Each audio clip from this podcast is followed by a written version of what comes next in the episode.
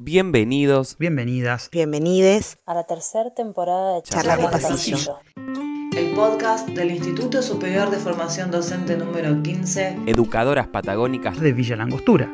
De la mano de docentes y estudiantes que comparten la escuela día a día, ponemos sobre la mesa los temas sobre políticas educativas y la actualidad de las aulas. Podés seguirnos en nuestro canal de Spotify. Y escuchar todos nuestros programas que se suben semanalmente. Ahora sí, acompáñanos a compartir un nuevo episodio de Charlas, de de Charlas de Pasillo. Pasillo. Charlas de pasillo. Las estimaciones indican que a escala global 175 millones de personas viven hoy fuera de sus países de origen y que el número de emigrantes se ha duplicado en los últimos 25 años. Europa y los Estados Unidos, los principales focos de at- atracción, reciben actualmente la mitad de la masa migrante. El siglo XX y lo que va del siglo XXI ha sido una etapa de grandes flujos migratorios, sesgados por las guerras, los cambios po- políticos y económicos, la búsqueda de mejor calidad de vida o la mera aspiración de sobrevivir en un mundo de oportunidades desiguales. Los movimientos migratorios forman parte de la vida social del pasado y del presente. Constituyen una problemática social en continuo crecimiento. La feminización de los flujos migratorios es una característica de las corrientes migratorias hacia Argentina, en las que el porcentaje de mujeres supera el de los hombres. En su mayoría se trata de mujeres que se ocupan del servicio doméstico, mientras que los varones lo hacen en la construcción. Estos flujos migratorios no se vieron modificados por las políticas neoliberales de reestructuración del Estado, pese a que la desocupación también afectó a la población extranjera. En la actualidad, la inmigración europea es casi inexistente, salvo en el rubro de funcionarios de empresas transnacionales. Asimismo, el país recibe un bajo porcentaje de migrantes de algunas regiones de Asia y África. Como contrapartida, tras haber sufrido emigraciones por causas políticas en la última dictadura, en años recientes ha despertado una tendencia a emigrar por razones económicas. Esta información que leímos la extraímos del libro Ciencias Sociales en la Escuela, Criterios y Propuestas para la Enseñanza de CIEDE del año 2010. Compartimos con ustedes estas palabras para dar inicio a esta nueva charla de pasillo, este nuevo podcast del 15, en el cual vamos a estar hablando del eje de, interculturalidad, del cual venimos hablando hace mucho tiempo, pero desde un aspecto que hasta ahora no hemos tratado. Eugenio de este lado, como siempre, Guillermina, ¿cómo le va? Buen día. Buen día, Eugenio. Qué bueno volver a encontrarnos, como siempre digo. Em, sí, vamos a hablar de interculturalidad, pero también lo vamos como a vincular con eh, derechos humanos, ¿no? Que también es otro eje de, los diseños curriculares de la provincia de Neuquén, tanto de media como de Neuquén, eh, de media como de nivel superior, perdón, eh, que nos invitan a pensar y a trabajar temáticas en, en, las aulas y en los ámbitos educativos sobre, sobre estas perspectivas. Así que bueno, hoy, hoy vamos a tener una invitada que, que nos, nos alegra mucho tenerla nuevamente, ¿no, Eugenio? Exactamente, es una invitada que ya hemos tenido el, el, honor de compartir un ratito en este podcast del 15 y bueno, gracias a ella en el día de hoy podemos compartirlo nuevamente. Verónica Tripín, nuevamente con nosotros, gracias por darnos un ratito más de, de tu sabiduría. Verónica, bienvenida. No, gracias a ustedes. La verdad es que es un gusto siempre eh, compartir estos espacios que sabemos que tienen eh, difusión y pensar, bueno, lo que hacemos en relación a la incidencia que puedan tener en los territorios y, bueno, sumar a la potencialidad que también tienen los espacios educativos para pensar eh, los procesos en, en, los espacios que habitamos. ¿sí? Así que un gusto y saludo eh, a toda la audiencia. Bueno, Verónica, como vos decís, nos interesa un poco pensar esto, ¿no? La, la potencialidad de los ámbitos educativos y, hoy, y hoy traemos este tema que, que surge un poco del interés, ¿no? De, de quienes integramos este equipo, que tiene que ver un poco pensar las migraciones, vincularlo con la educación, eh, pero surge también de la realidad que atraviesan las escuelas, que generalmente quienes nos están escuchando, sean docentes o comunidad en general, sabemos que en las aulas eh, de hoy, de todos los niveles, tenemos población de diferentes orígenes, ¿no? Eh, y entonces, bueno, frente a eso nos preguntábamos cómo trabajar este tema y, bueno, la pregunta inicial de este podcast que, siempre hacemos es poder conocer al invitado, a la invitada, ¿no? Desde, desde el tema que queremos trabajar. Entonces, bueno, hoy quisiera que, nos contaras un poco... Eh, de tu trayectoria personal y, académica, ¿qué, aspectos relevantes pudieras contarnos que te llevan a, poder hoy eh, trabajar migraciones, ¿no? O, hacer diferentes investigaciones o acompañar diferentes investigaciones vinculadas con las migraciones en, Argentina y en la región. Eh, algo que vos nos quieras contar sobre eso. Bueno, sí, yo creo que los, temas que, que, elegimos para ir siguiendo eh, como parte de nuestro trabajo, porque bueno, hacer investigación, trabajar en organismos de ciencia y técnica y en la universidad eh, es un trabajo que, elegimos, pero al mismo tiempo que sostenemos eh, con mucha implicancia y, y, proyección también de cómo instalar estas temáticas, insisto, como señalé antes, desde la potencialidad política, ¿no? que tenga eh, alguna repercusión en función de pensar las complejidades y las desigualdades también de los espacios que habitamos. Eh, y digo, bueno, no es casual, yo soy primera generación argentina, eh, mi mamá y mi papá son migrantes de Eslovenia, de la ex Yugoslavia, ¿no? Y siempre entonces pensar en las historias de circulación por los territorios forma parte de, de, las propias experiencias y relatos familiares, ¿no? Pero al mismo tiempo, bueno, recorrer, yo soy graduada en historia y entonces, bueno, recorrer también desde la propia formación disciplinar qué se cuenta sobre eh, las diversidades poblaciones dentro de un país, siempre para mí fue una inquietud a, partir de cómo la historiografía de alguna manera eh, abonó ese mito fundacional de la Argentina pensada ¿no? como el crisor de razas, la, Argentina blanca con predominancia eh, de las migraciones o resaltar la predominancia de, una migración europea como constitutiva, ¿no es cierto?, eh, del poblamiento en la Argentina, lo cual, bueno, también es recorrer críticamente nuestras propias formaciones para pensar, bueno, qué quedó afuera, ¿no?, de ese relato eh, instalado tan claramente eh, incluso en, los espacios, por lo menos en el momento en el que yo estudié, donde, bueno, una cursaba historia argentina, etcétera, y vinculada a la conformación del Estado Nacional, lo poblacional estaba muy atado a pensar una Argentina eh, marcada por las migraciones eh, transatlánticas, ¿no? Eh, luego, a partir de, mi formación de posgrado en antropología social, en Misiones, donde bueno, hice mi maestría y mi doctorado, allí una empieza como a permearse en, posibilidades de quebrar estos relatos, digamos, incluso nuestras propias formaciones, dejarse interpelar de alguna manera para comenzar a, incluir perspectivas ¿no? interdisciplinares en estos diálogos eh, que, me habilitó la antropología social para pensar, bueno, qué es lo que pasa en la Argentina con las diversidades poblacionales y pensarla siempre en articulación claramente con los rasgos eh, eh, homogeneizantes que ha tenido el Estado y particularmente en la escuela, si es así que eh, en relación a pensar las movilidades, las diversidades poblacionales, en relación al trabajo específicamente, que es la línea que yo más he trabajado.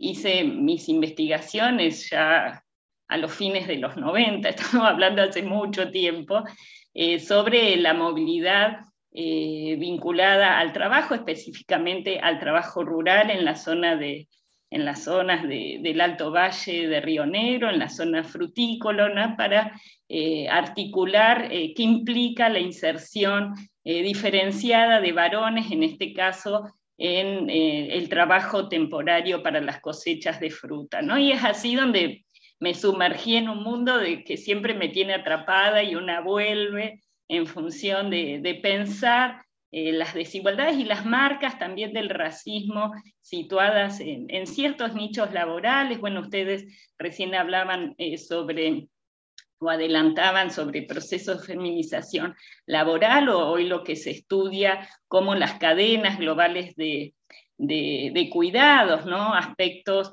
eh, que también están nutridos de pensar los diálogos con la teoría feminista, ¿no es cierto?, para eh, desandar estas temáticas. ¿no? Por lo tanto, bueno, las migraciones de alguna manera se fueron colando ya desde mis historias familiares, pero luego pensarlas desde eh, qué sucede en, los territorios eh, que habitamos, ¿no? y las marcas, insisto, de las desigualdades vinculadas a los nichos laborales, pero al mismo tiempo al racismo que permea muchas de, las historias por las que una eh, circuló en los espacios en los que fui trabajando. ¿no? Y, pensarlo también en términos educativos es, bueno, volver eh, a una perspectiva más crítica, insisto, sobre nuestras propias formaciones en, el sistema educativo. Y, bueno, y qué se habla sobre estos temas y contribuir de alguna manera eh, con, con, otras alianzas estratégicas, como pueden ser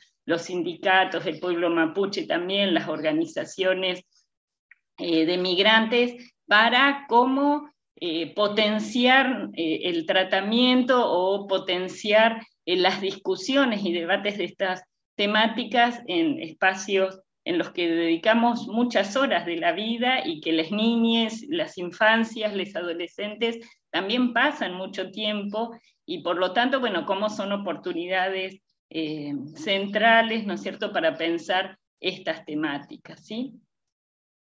Entiendo, Verónica, que hay aspectos que de la provincia de Neuquén que deben diferenciarla del resto del país, ¿no es cierto?, con respecto a la migración.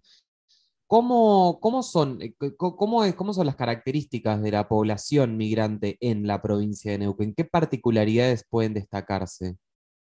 Sí, bueno, la, historia, digamos, de, de, los territorios transfronterizos, no solo en Neuquén, sino en la Patagonia en general, ¿no? Dan cuenta eh, de una movilidad que tiene una historia, ¿no? Y para no pensar, bueno, la, fuerte presencia que ha tenido eh, la población chilena en, general en la, en, la, en la, Patagonia refiere a historias de territorios eh, de, historias de circulación transfronterizas que han trascendido los límites establecidos por el Estado Nacional, que en realidad la definición eh, de frontera política tiene una historia eh, bastante reciente, podríamos decir, que se sobreimpuso a las historias de movilidad transfronteriza o en este caso transcordillerana entre la Argentina y Chile. ¿no? Por lo tanto, bueno, la impronta de la presencia de población eh, chilena, eh, así como en otras zonas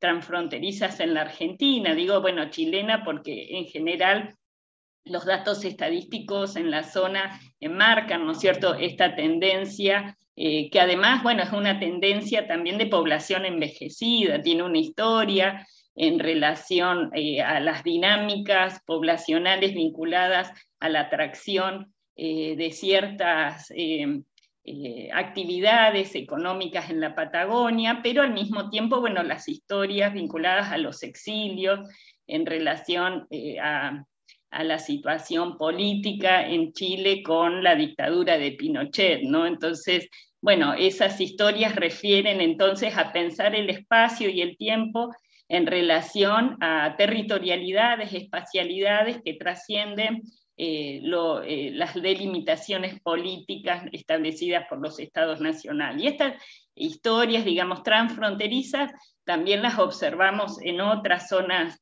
eh, de la Argentina, ¿no? como es la presencia boliviana, de población boliviana en el, en el NOA, mientras en el NEA, bueno, se dan otras dinámicas de interrelación transfronterizas con población paraguaya o brasilera, ¿no es cierto?, en toda esa zona eh, de la Mesopotamia argentina. Pero sin embargo, las tendencias que hoy se observan es como esos flujos que inicialmente, hasta la década del 70-80, se delimitaban en las áreas transfronterizas, bueno, hoy son flujos que se mueven mucho más por los territorios, por lo tanto comienzan a estudiarse también en, las, últimas décadas en nuestra región eh, la presencia de poblaciones antes no consideradas como parte de las diversidades poblacionales, como eran o son las poblaciones de origen paraguayo, por ejemplo, o de origen boliviano, ¿no? en eh, claramente circuitos vinculadas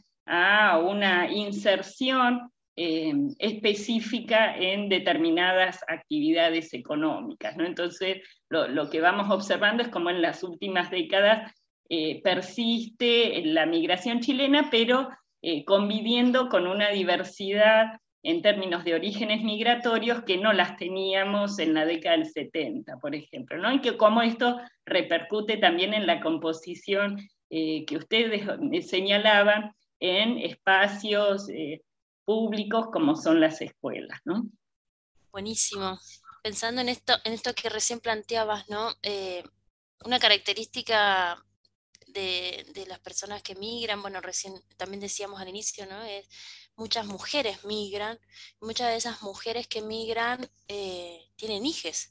Em, entonces, en función de, un poco de información que nos compartiste eh, a nivel nacional, muchos de esos hijos eh, van a la escuela pública, ¿sí?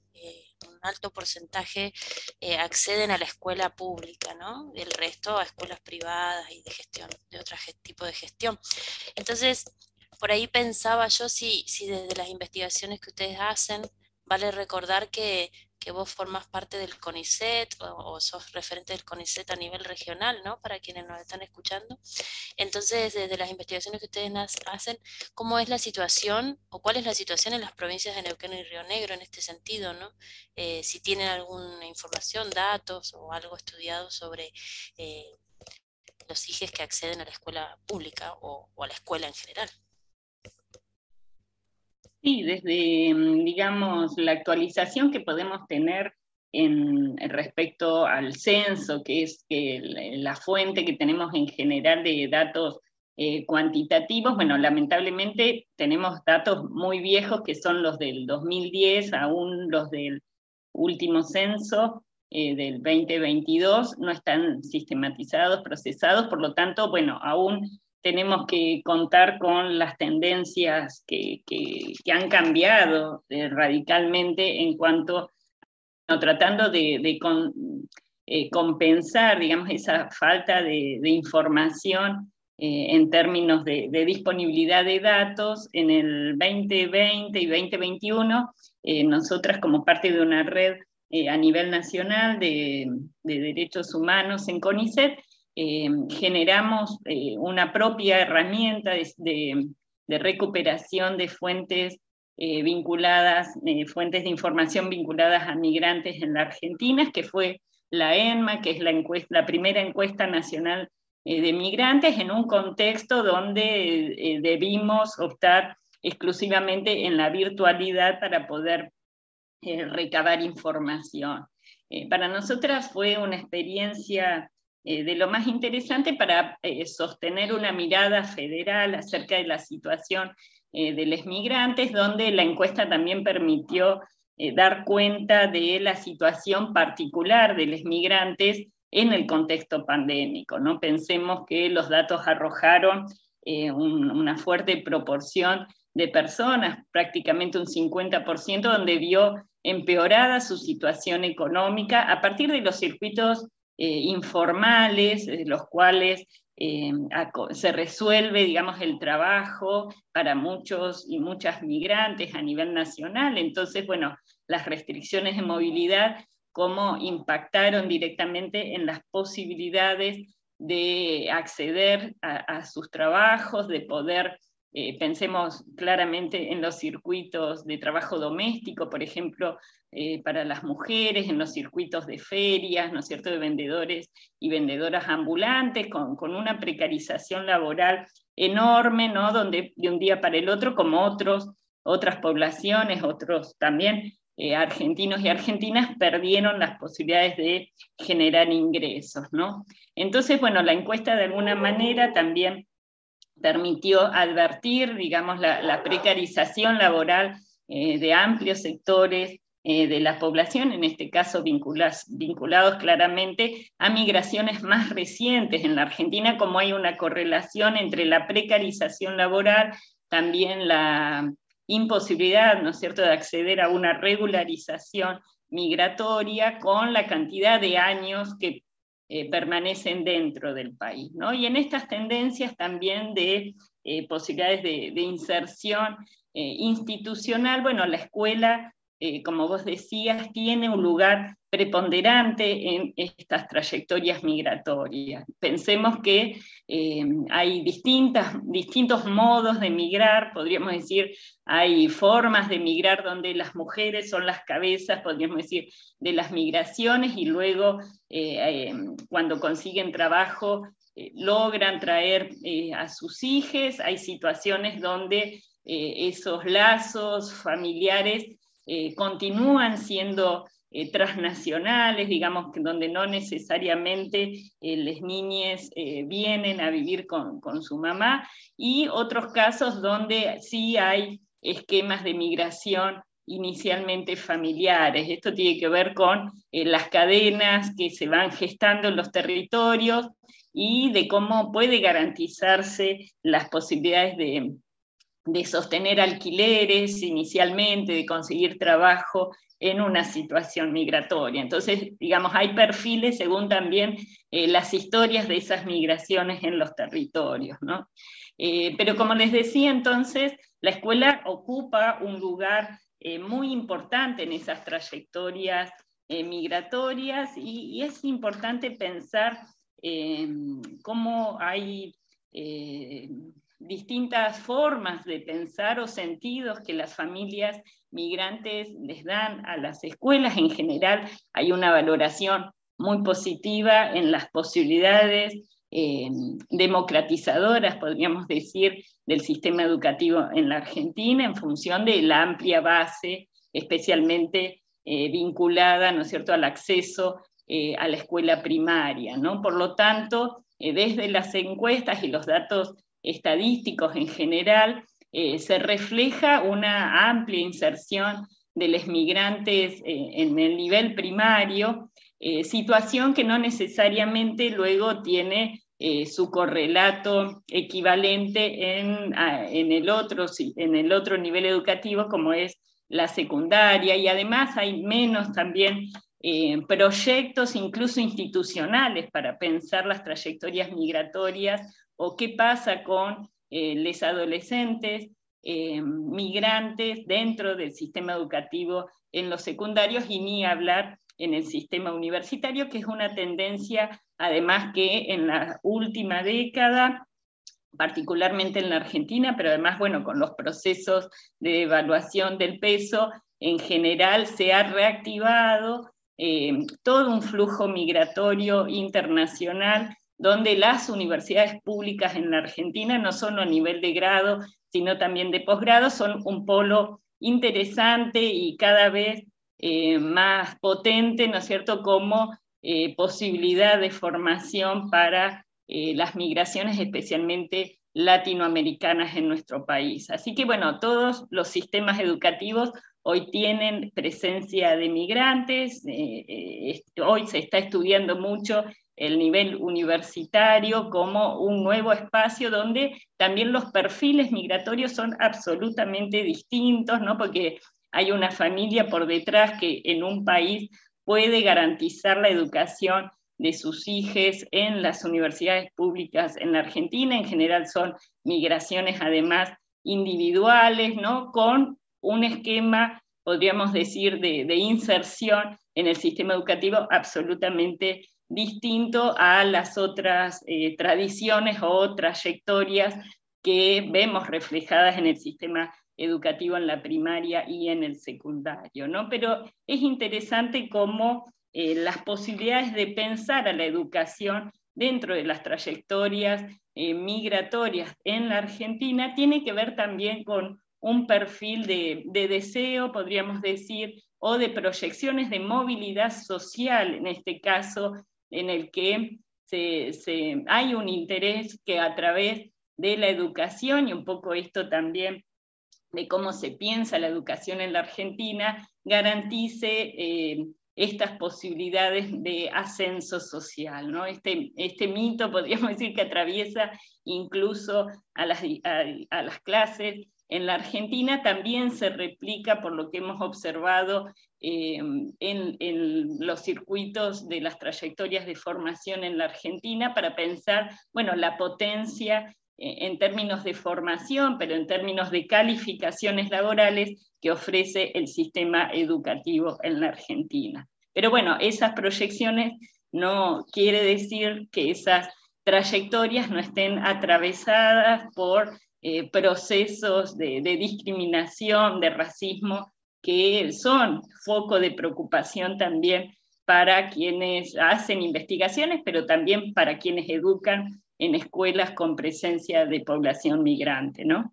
Justamente estaba pensando en seguir la charla por ese lugar, ¿no? Pensando también en, en que en esta misma encuesta el 65% de las personas encuestadas han experimentado al menos una, una vez una situación de discriminación, dice, ¿no? El, dato.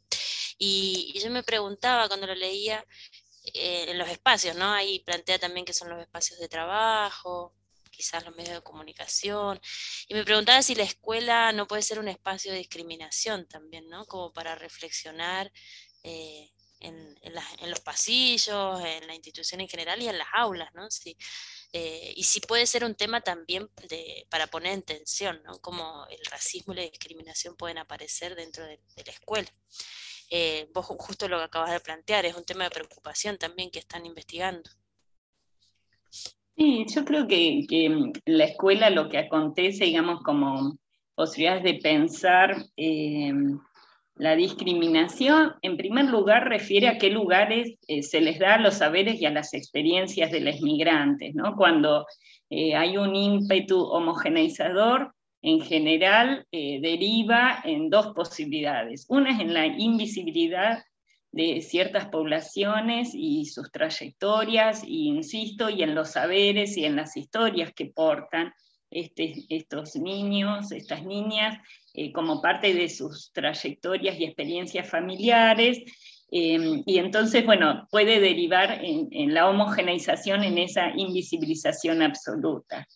Y también tiene que ver con eh, el desprecio, creo yo, ¿no? que esa, esa homogeneización también refiere a lógicas eh, coloniales acerca de qué saberes son los válidos y autorizados para presentarse en el formato escolar. Por lo tanto, em, eh, la negación eh, refiere también a un acto de desprecio en función de un desconocimiento em, decidido, ¿no? de considerar que esos saberes no entran, no son válidos eh, para ser presentados como parte, ¿no es cierto?, de las trayectorias y de las historias y de las diversidades que acontecen en los territorios. Por lo tanto, Em, esto em, se cuela fácilmente en la selección de los contenidos escolares. Bueno, ¿qué enseñamos como parte de nuestras historias regionales? Si son los relatos eh, de progreso situados solo en un tipo exclusivo de población,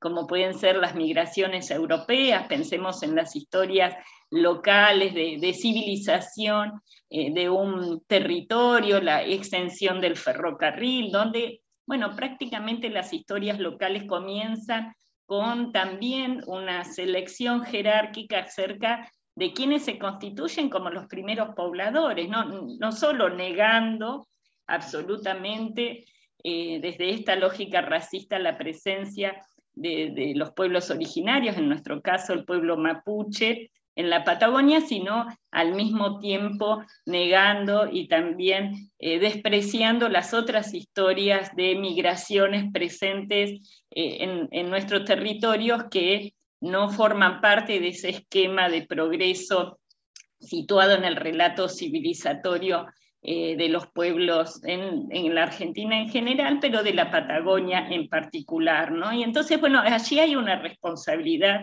vinculada a qué sucede con los saberes, qué conocimiento dejamos entrar en la escuela, cómo los dejamos entrar, eh, pero al mismo tiempo cómo en contenido eh, hay un relato vinculado a lo civilizatorio que sigue persistiendo como una lógica homogeneizante. Entonces, bueno, en las lógicas homogeneizantes eh, claramente hay una, una, insistencia, ¿no es cierto?, de reafirmar una mirada de blanqueamiento de la población en la Argentina, pero además un reforzamiento de la idea de crisol de razas. Sí, allí había una manito, creo. Eh, bueno, buen día Verónica, muchas gracias eh, por estar acá en el programa. Eh, yo quería aprovechar para consultarte mm, respecto a que, y esto venía escuchándote atentamente lo que decías, esto del blanqueamiento, y qué consideras en relación al Estado, qué políticas públicas se están realizando en relación a migraciones que, vayan en contra de este blanqueamiento o, qué está sucediendo desde ahí a nivel nacional?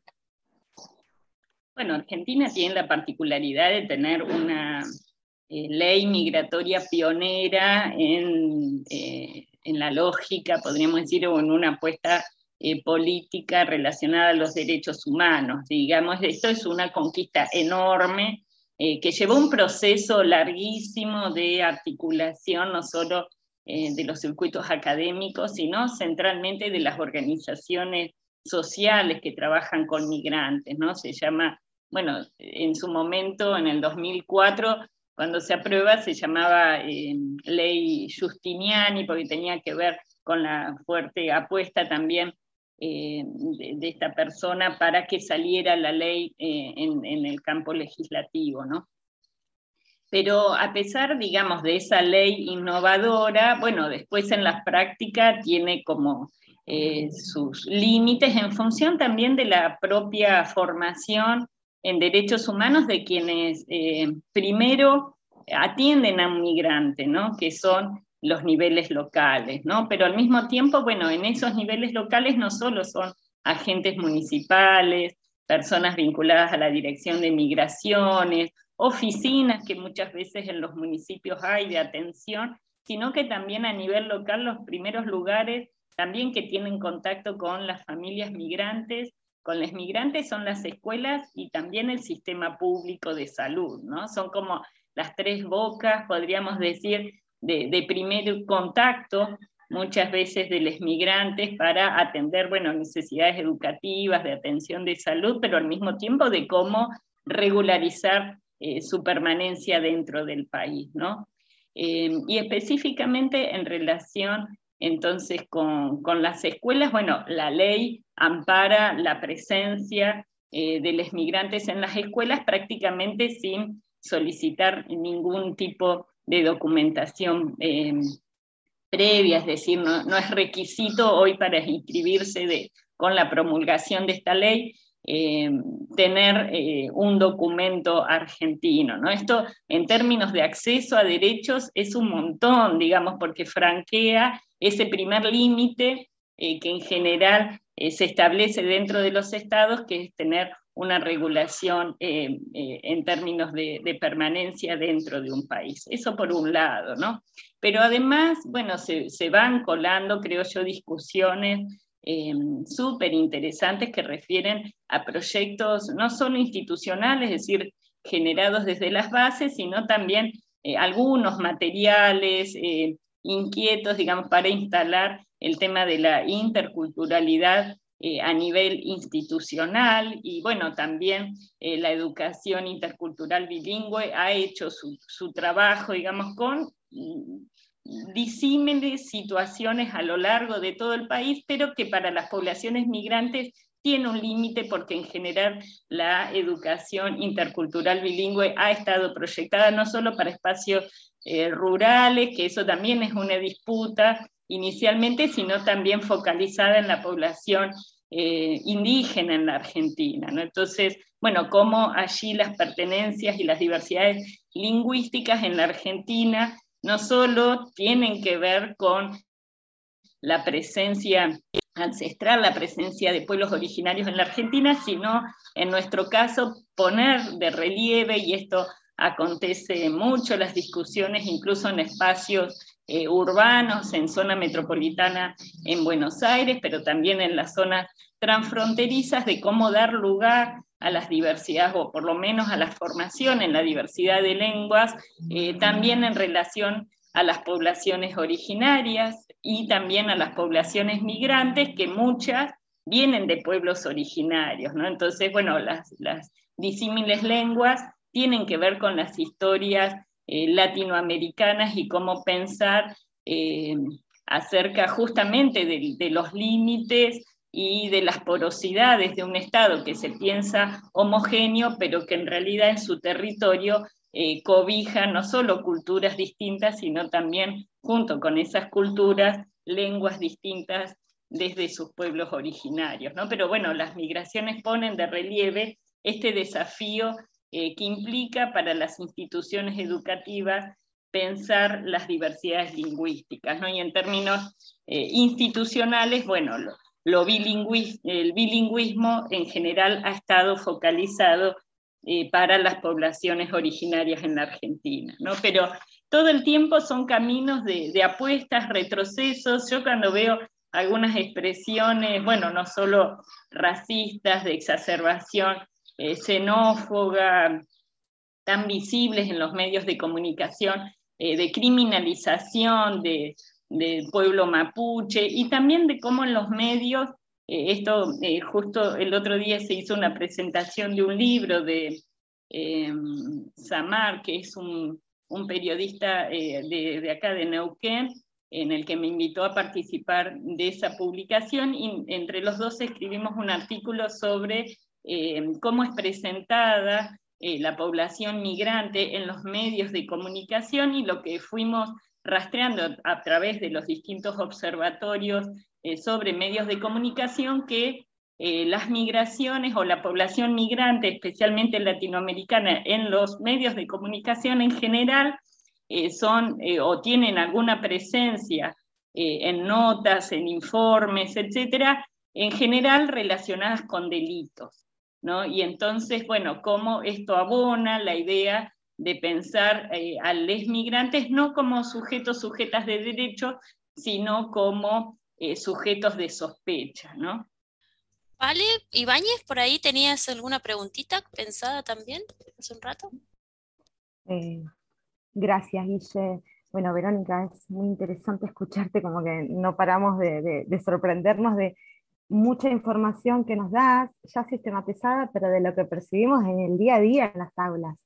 Y, a mí me empieza a interpelar como docente esta, esta cuestión de la historia de invisibilización de estas otras este, eh, poblaciones que de veras que tenemos en la escuela, que las conocemos, pero como el sistema aún, en, términos de las cuestiones eh, que vos decías, de, bueno, la inclusión y, que podían acceder a la educación, igualmente discrimina en, en, gran medida. Y me acordaba como dos cuestiones, que más que una pregunta era una reflexión. Eh, me acuerdo en la educación secundaria, una estudiante de tercer año, todos y todas sabíamos que hay mucha población boliviana en Villa Langostura y mucha población paraguaya. Obviamente eh, pasa desapercibida podés darte cuenta por eh, el, habla y porque indagás, pero en realidad también es una información que padres y madres ocultan a las instituciones cuando es, eh, bueno, cuando, cuando ingresan en la escolaridad, se hacen esas entrevistas a las familias, y que son como de rigor, tanto en primaria como en secundaria, esa información como que se oculta. Hasta un momento particular que, por ejemplo, le comentaba antes a los compas, eh, hay que tramitar alguna documentación y empiezan a surgir los obstáculos porque si no están nacionalizados, nacionalizadas, ahí ya empiezan los, este, las demoras burocráticas y administrativas en términos de convalidar títulos y demás.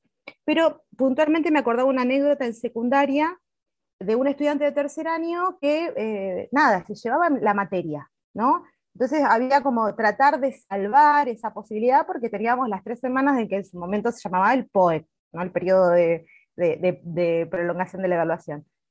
Y el estudiante me dice, no, profe, ya me la voy a llevar, la rindo libre. Pero es que podés repetir. Yo quiero que rindas, vos la podés sacar, bla, bla, bla, mirá, va a ser por acá, bla, bla. Me dice, profe, yo no voy a estar, yo las voy a rendir libre y bueno, como resignados, y repito, repito. Pero yo le decía, ¿pero por qué? Andate después. No, profe, yo me voy, no voy a estar. Y él no me podía decir que por cuestiones organizativas laborales, la familia boliviana se iba todo el verano a trabajar a Bolivia. Él se iba a fines de noviembre y volvía en marzo para la escuela. Ese chico iba a repetir, porque no había posibilidad de contemplar esa cuestión. Nada, hay muchas cuestiones para debatir, pero él no lo podía verbalizar yo insistente, que decía, pero ¿a dónde te vas? ¿Te vas tan ¿Para dónde te vas? Él le daba mucha vergüenza decir, decirme a mí, porque me lo dijo como un secreto, que sea a Bolivia, ¿no? Y me quedó ahí como resonando, digo, ay, qué lindo ese lugar, no conozco, tratando como de, dramatizar algo que a él de veras que le daba vergüenza, exponerlo. No lo puedo decir delante de compas. Eso por un lado. Y por otro lado, de estudiantes de nivel superior que eligen la docencia que de hecho ya hoy hay estudiantes recibidas, extranjeras, nacionalizadas, que seguimos en trámites administrativos para poder conseguir sus títulos de maestras formadas en nuestro país, en nuestra provincia, en nuestro instituto, que ya están dando clase en las escuelas. Obviamente que nos llena de orgullo, principalmente por sus logros y, digamos, por haber este, ayudado en ese proceso de, de construcción, digamos, pero la verdad que hay mucha demora y es bastante engorroso la cuestión administrativa que sucede. Y en muchos de esos casos, sobre todo para estudiantes chilenas, por ejemplo, pasa que hasta el momento en que empezamos a tramitar las cuestiones administrativas, por ahí surgen las demoras porque las estudiantes nunca habían podido exponer, no tengo tal documentación porque soy chilena, por ejemplo, ¿no? Y entonces como, bueno, ahí me, me, empiezan como a conflictuar estos interrogantes del por qué, por qué no podré expresarlo, por qué esta historia de, discriminación que sigue atravesándonos. Nada, eso. Sí, tiene que ver, bueno, primero de cómo eh, en general para las instituciones, bueno, la, situación de, extranjería se transforma siempre en un problema, ¿no? En vez de pensarlo como sin, ustedes daban los datos de las migraciones y en realidad, más que un problema, en realidad ni siquiera es una excepcionalidad la situación de movilidad de las poblaciones, ¿no? Pero sin embargo, las instituciones, bueno, una trabaja también en el Estado, están formateadas para pensar que aquello que viene de afuera es un sujeto, una sujeta, eh, insisto, como les señalaba antes, no de derecho, sino de sospecha, ¿no? Porque refuerza justamente esa sospecha de que alguien que viene de afuera puede alterar aquello que somos, ¿no? En términos homogeneizadores. Eh, y por lo tanto, bueno, la sospecha tiene que ver en cómo viene a disputar derechos centralmente, ¿no? De cómo, bueno, el riesgo de que eh, la población migrante eh, pueda desplazar a un nativo en el mercado de trabajo, de cómo vienen a usar los servicios públicos en términos de acceso a la salud y la educación son focos siempre de discursos xenófobos en ese sentido, ¿no? Como, bueno, si, si el sistema educativo y, de salud en la Argentina eh, atendiera eh, a toda la población, ¿no es cierto?, que, que circula por las fronteras, cosa que, que, no es cierto, que también se transforman en estos mitos. Pero por otro lado, también de cómo eh, está inflada eh, también la visibilidad de aquello que es en, en Nicisa, podríamos decir, en términos de orígenes nacionales, ¿no? donde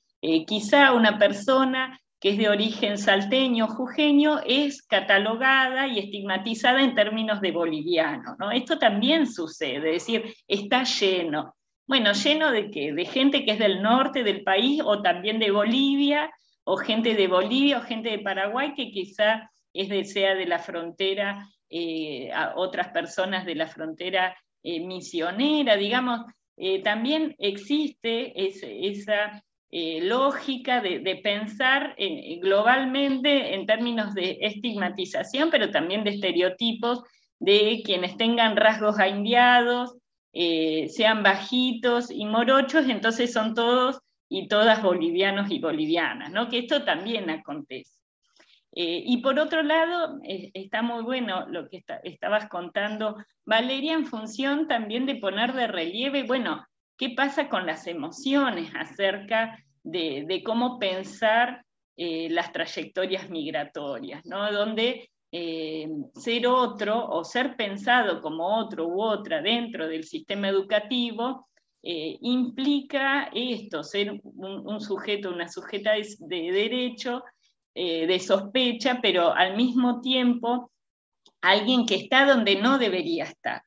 ¿no? Y, hay eh, algunas líneas dentro del feminismo que trabajan sobre migraciones que incluyen la categoría pensando en las emociones o que incluso eh, acontece con los cuerpos, eh, con una fuerte racialización también de ciertas poblaciones y instalan la idea de la categoría doloridad, ¿no? Como hay un, un, dolor vinculado a la migración, pero al mismo tiempo un dolor vinculado a la permanencia en un territorio, ¿no? que implica eh, este hecho de sospecha, de, que te hacen saber que estás en un lugar donde no tendrías que estar y cómo se multiplican entonces las fronteras más allá de la frontera internacional, donde hay una multiplicidad también de situaciones que construyen muros, que construyen fronteras infranqueables desde el cual, bueno, cuando nos enteramos que esa persona no es de acá, que se está sintiendo horrible, de que eh, no le dimos lugar eh, para pensarse en términos no de excepcionalidad, sino también como parte eh, de las dinámicas poblacionales que acontecen a nivel internacional, a nivel nacional y a nivel regional, ¿no? Pero este ojo puesto en la vigilancia forma parte también de los dispositivos del Estado que se replican en los niveles locales. ¿no?